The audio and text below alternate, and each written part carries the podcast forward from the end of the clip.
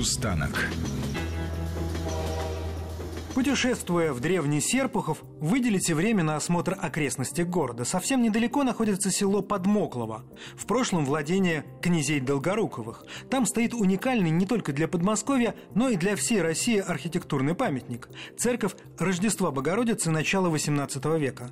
Круглый храм, аналог которого находится в нескольких тысячах километрах отсюда, в Риме – Скорее всего, именно в этом вечном городе заказчик обнаружил образец для подражания. В итоге на берегах Оки появился кусочек итальянского ренессанса. Как добраться? Это примерно в 100 километрах от Москвы по трассе М2. По правую руку останется Серпухов. Едем чуть дальше, на мост через Аку.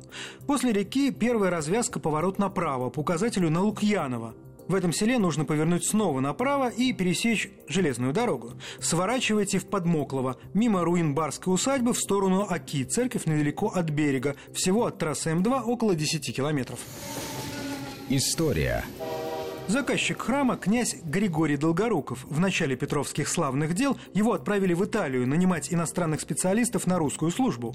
Затем князь долгое время был нашим посланником в Варшаве. У себя в имении Долгоруков решил построить церковь-ротонду. В древности такие храмы строили для крещения – Проект князю сделали за границей. Ближайший аналог церкви в Подмоклово – часовня в римском монастыре Сан-Пьетро-ин-Монторио. Это место казни апостола Петра.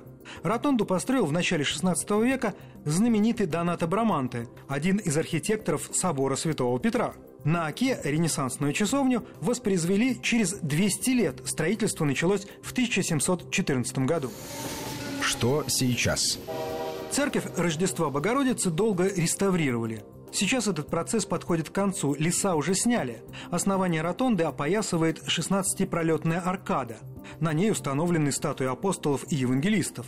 Фигуры вытесаны из местного белого камня. В петровские времена предпочитали подражать архитектуре Северной Европы. Храм же в Подмоклово с его явно римскими мотивами стоит особняком. Что-то подобное в России стали строить только спустя полвека, во времена Екатерины II.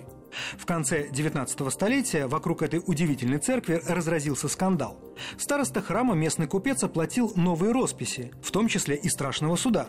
Неизвестный художник поместил в адовом пламени Михаила Юрьевича Лермонтова. Известно, что таким образом иногда изображали Льва Толстого, но вот чтобы Лермонтова Видимо, поэт пострадал как дуэлянт, погибший без покаяния.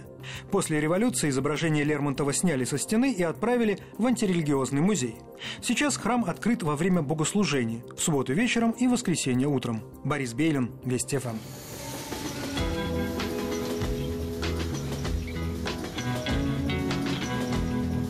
Полустанок.